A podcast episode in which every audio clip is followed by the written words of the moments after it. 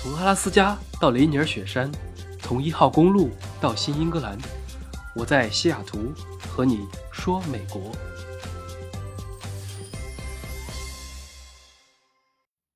Hello，大家好，两周不见，最近也收到了不少催更的消息啊，确实有一段时间了。过去两周，我一方面是开始正式休假，忙于吃喝玩乐，聚会很多，大家也可以理解；另一方面，其实我上周更了，但是发不出去。所以导致大家根本就没有听到或者看到啊，这也没什么，都很正常。昨晚也是如此。二零二二年四月二十三日，那今天这期呢，本来是想聊一聊吃喝玩乐的轻松话题，哎，但是正好注意到今天是世界读书日，那不如就换一个主题啊，先不说吃喝，说一说一本书吧。我们作为假装追求高级趣味的人，肯定是要先满足精神需求，再满足肉体需求。所以今天我们就先从精神世界聊一本书，不聊现在，只聊过去的事和文学作品啊，多读读世界名著，响应今天人民日报的号召，自觉做到爱读书、读好书、善读书，开卷有益。言归正传啊，两年前我曾经在节目里面推荐过一本书。叫做《枪炮、病菌与钢铁：人类社会的命运》，这个是我快十年前的时候读的一本书啊。当时为了学英语考托福，非常功利的在看，因为里面有很多涉及人类的发展史啊、地理、生物、自然竞争等等，属于容易考的背景知识，很容易就押中题了，所以不看白不看。当然，现在如果你对社会学感兴趣，那这本书本身也有很好的价值。今天呢，不说那个，我们要说的是另外一本书，叫做《一九八四》。这本书是我几年前每次上厕所的时候看的，一看看半个小时四十分钟啊，非常的不健康。大家不要向我学习。我个人其实是非常不喜欢看政治类的小说，也不喜欢讨论这些话题。但是这本书还是比较有意思的，因为它是在科幻虚构主题下的一个讽喻小说，虚构了一个世界，并且也后续影响了包括日本还有世界上不少作家以及政治文学。那这本书年龄就很大了，是一九四九年出版的。作者是英国作家乔治·奥威尔。至今，这部作品已经被翻译成了超过六十种语言，也是被评为二十世纪影响力最大的英语小说之一。所以，如果你对这些感兴趣的，不妨看一看。毕竟今天是世界读书日啊，多看一看书，真的很容易让人平静一些，属于稳赚不亏。在和大家读这本书之前，我们可以先讨论一个名词，叫做乌托邦。你一定是听过这个词，乌托邦。它的本意是没有的地方或者好地方，它是人类思想意识中最美好的社会，如同西方早期的空想社会主义。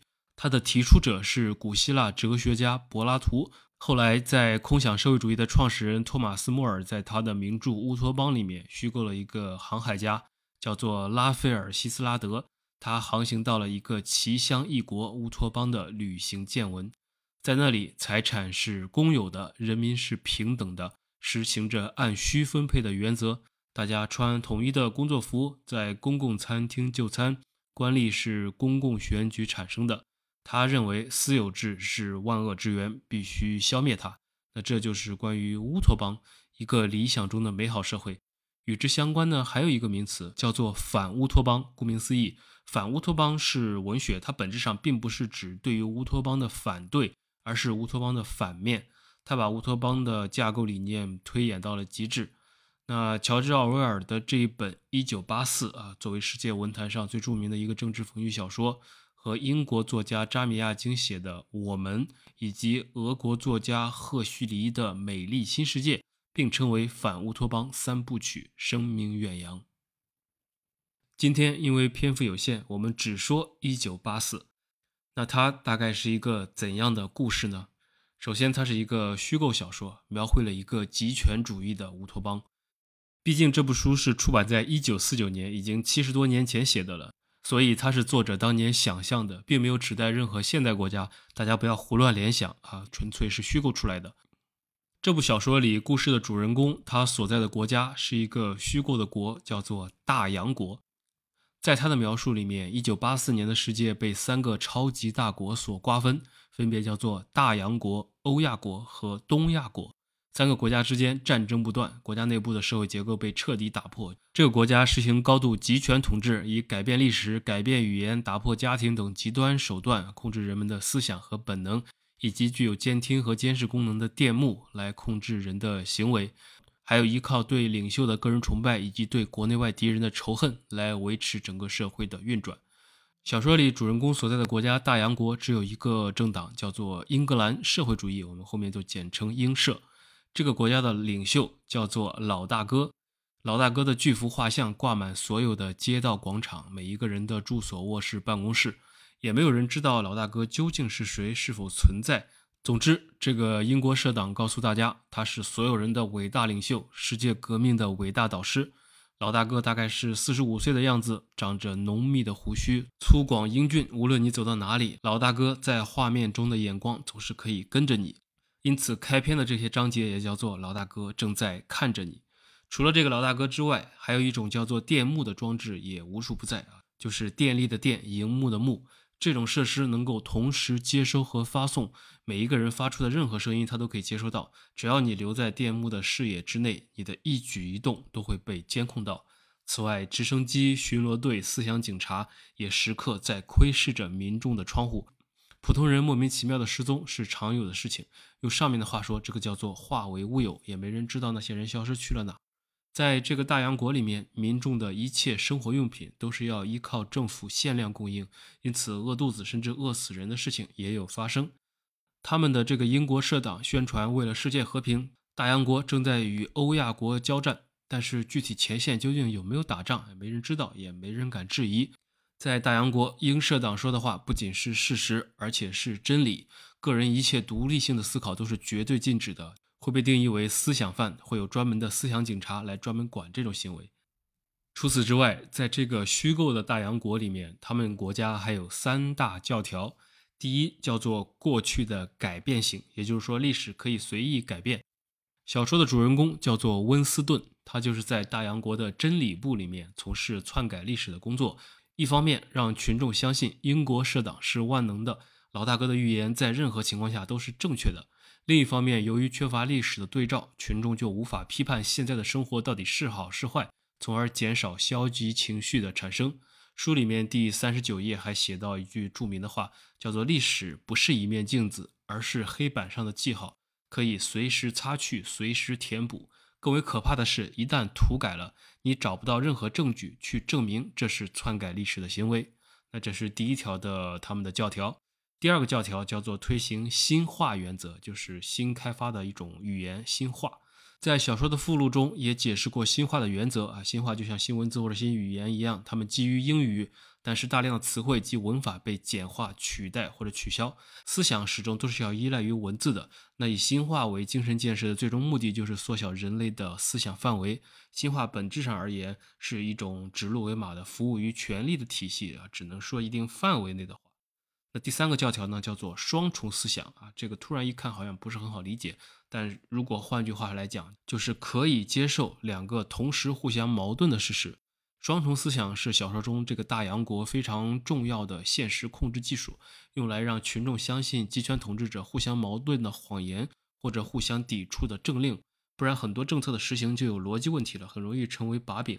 但是如果互相矛盾不算矛盾，而是可以接受的事实的话，那就不存在这个假设了。那在这种歪曲概念的教育下，个体就丧失了应有的理性和判断力。那接受了经过重新定义后的概念所代表的事物或者行为，也就能够接受统治者所强加给他们的相应概念和思维模式。这个就是这个国家的三大教条。在小说里面，对这些背景和虚构的这个国家的情况也都描述的非常清楚。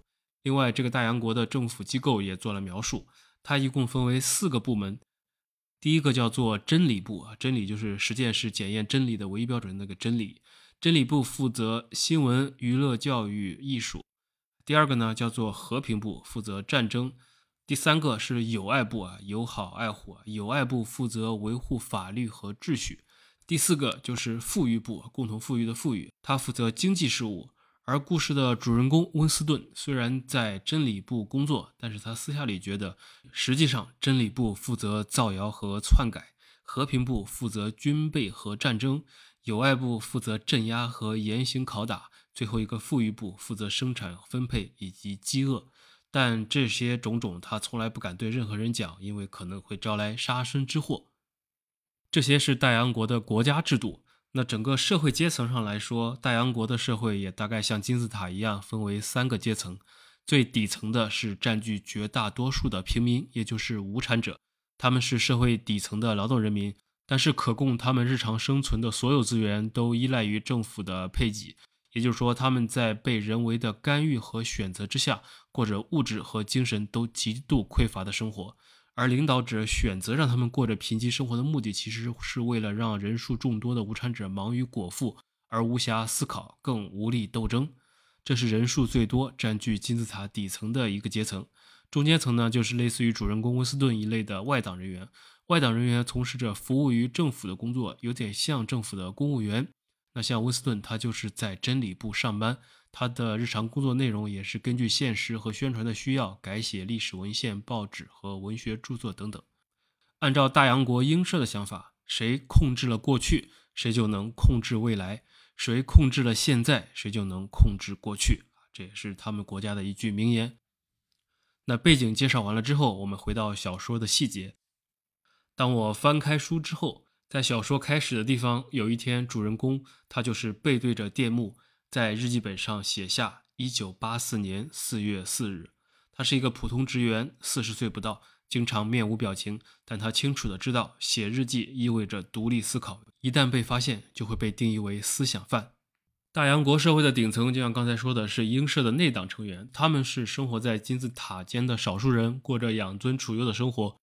可以不用吃那些分配给无产者的合成食物，有着随时关闭电瓶的权限，享受着上等香烟和外党人员没有资格品尝的葡萄酒。那温斯顿他虽然是制度内的人，但是他厌恶自己在真理部从事着篡改历史事件报道的工作，所以他日常也不得不伪装在人群之中，参加群众的统一集会啊，统一的有一个活动，他们叫做两分钟仇恨活动，在这两分钟里面，统一的欢呼雀跃，统一的痛骂激愤。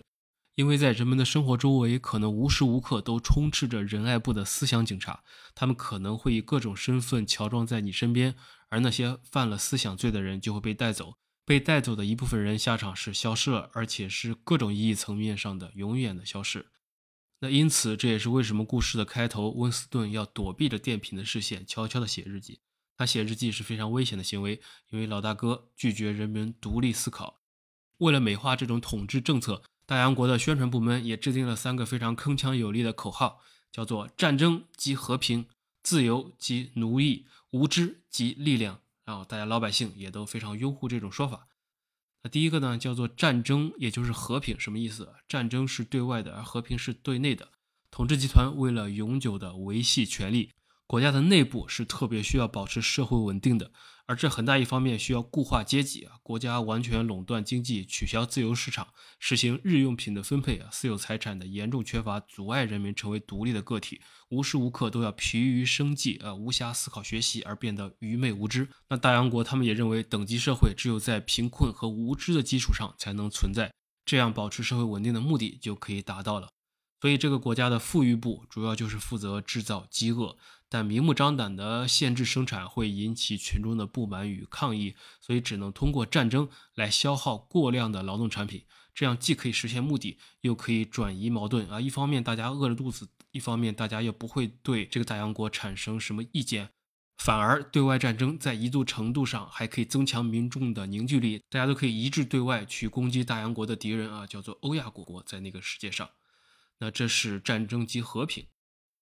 他们第二口号叫做“自由及奴役”，书中是非常清楚的写了大洋国集体主义对于个人的压制，个人是没有任何权利的，并且只是为了集体而存在。那在这种情况下，只有当每个人都牺牲自己，贡献给集体，才完全符合集体的意志，才能达到集体效率的最大化。个人用对自身的奴役来换来集体的自由啊，这就是自由及奴役。第三条呢也比较通俗易懂，叫做无知及力量。那在集权统治下，大洋国采取了一种愚民的政策。我记得书中在描写一个反面人物时，就说他是一个不锻炼身体，同时头脑也比较愚蠢，但是在其他各方面都非常活跃的人，充满低能的热情。那这种热情是很容易被拿来使用的，属于那种完全不问一个为什么就非常忠诚的走卒。那这个大洋国的社党就依靠他们来维持稳定。甚至超过了依靠思想警察。因为在国家层面来说，群众的无知可形成一股凝聚的力量，非常强大的力量，来维持整个社会的稳定，并且人们总会在枯燥反复的工作中滋生出负面的情绪来。那这个时候，仇恨就可以发挥极大的作用。在大洋国巨大的电幕前，群众会集中发泄情绪，每天用两分钟的时间一起来发泄这种仇恨。那这种模式下，读者也都可以想象，在群体中，人们都会产生一种抽象的、无目的的狂热情绪，在不知不觉地影响着你我，无意识地陷入其中。那集体仇恨的存在，就可以大大降低了游行暴乱出现的可能性，并且在一定程度上转移了群众的敌视对象，有利于维护社会稳定，巩固这种统治。同时，在大洋国里面，由于爱情、亲情、友情等这种个人感情会稀释掉人们对于老大哥的绝对忠诚，所以这些个人情感都是绝不允许在大洋国内存在的。夫妻生活的唯一目的，仅仅就是为了繁衍出下一代，从而更好的为大洋国服务，提供劳动力。那小孩子在很小的时候就会被带走，接受老大哥的教育。在小说里所描述的他们的价值观中，被塑造的最成功的小孩。会通过检举自己父亲梦话里面触犯了思想罪而受到特别的表彰，这是他们的第三个口号，叫做无知即力量。那在这种国家的大背景下，主人公温斯顿也在日复一日的生活中感觉到自己的思维和表达都出现了障碍，于是他就用写日记的方式与自我进行对话和辩论，来确认自己的世界观。他很想知道从前的生活是怎样的，他想知道没被更改的历史是怎样的。但是也没有人能够给他答案。身边的人们好像比记忆中还要健忘，所有人都相信老大哥所说的“二加二是等于五”，二加二绝对是不可能等于四的。那直到一个人的出现，叫做茱莉亚，她的出现改变了温斯顿深沉痛苦的生活。茱莉亚是一九八四这部小说里面的，可以说是女主，她也就职于真理部，只是说她是就职于小说科。小说科专门出版黄色小说，用于让无产者打发本来就比较贫瘠的业余生活。那这样的话，他就会一直在刷这种黄色小说，哎，没有时间去想别的。和温斯顿一样，茱莉亚她也痛恨自己现在从事的工作。就这样，两个同样恨老大哥的人就慢慢走到了一起。那他们后面还有一些细节的关于他们谈恋爱的场景，我们就不讲了。但是在这种社会中，也是充满了各种陷阱。会有各种各样的觉得人隐藏在你的身边，用来测试人民的忠诚度。那男女主最后也不小心就被隐藏在周边的思想警察发现了，发现他们的思想有问题。于是没有意外，他们就被关进了之前所提到的仁爱部。那各种酷刑接踵而至，对他们进行着思想改造。在这种情况下，温斯顿几乎招认了他所能招认的所有事情，但是他的内心深处啊，仍然默默地坚持着真理和爱。但是老大哥他想要的并不是招认和服从，而是要让你发自内心的热爱，让你脱胎换骨。所以英社的思想改造就是要将原本的你整个打碎，然后再在打碎的废墟里面重建三观。那最终温斯顿终于背叛了自己最热忱的信仰和最深最真的情感，洗脑成功，于是就被暂时的释放了，还只是暂时。那温斯顿出狱之后。晚上只能靠杜松子酒让自己沉醉如死，早上也靠着酒精清醒过来。白天他就常常的在咖啡店里面一坐一整天，面无表情，再也没有人管他在干什么，任何警笛也都惊动不了他，电幕也不再监控他，因为温斯顿现在已经成为了一个活死人了。直到后来有一天，刺耳的电幕宣告大洋国在前线取得了决定性胜利外面水深火热，那世界革命要成功了。老大哥要创造世界的和平，温斯顿这个时候也与周边的群众一样欣喜若狂。他抬头看着老大哥那张庞大的脸，他花了四十年的功夫才知道那黑色的大胡子后面的笑容究竟是什么样的效果。这个时候，他真正的心里在想：天哪，自己过去竟然会反对老大哥，简直是愚蠢的、残酷的误会。他鼻梁两侧流下了带着酒气的泪。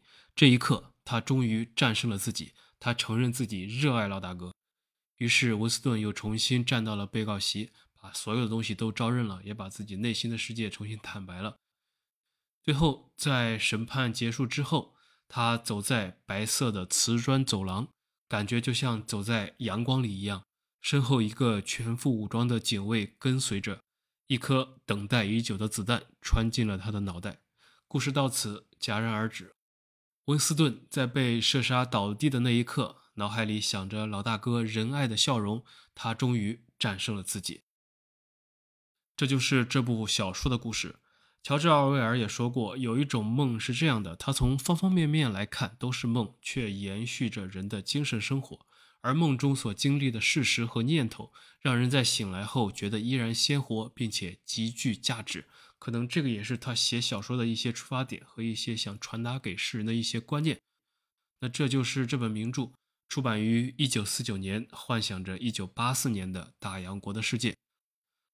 今天是世界读书日，那读书的作用就在于过去的已然过去，未来的遥不可知。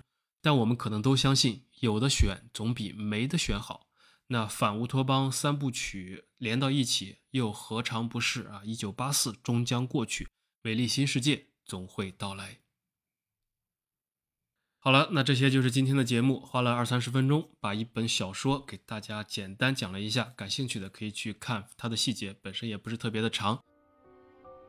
最后，如果喜欢我的节目，请多多点赞，多多转发。那我们就过两天，下期继续饭后说。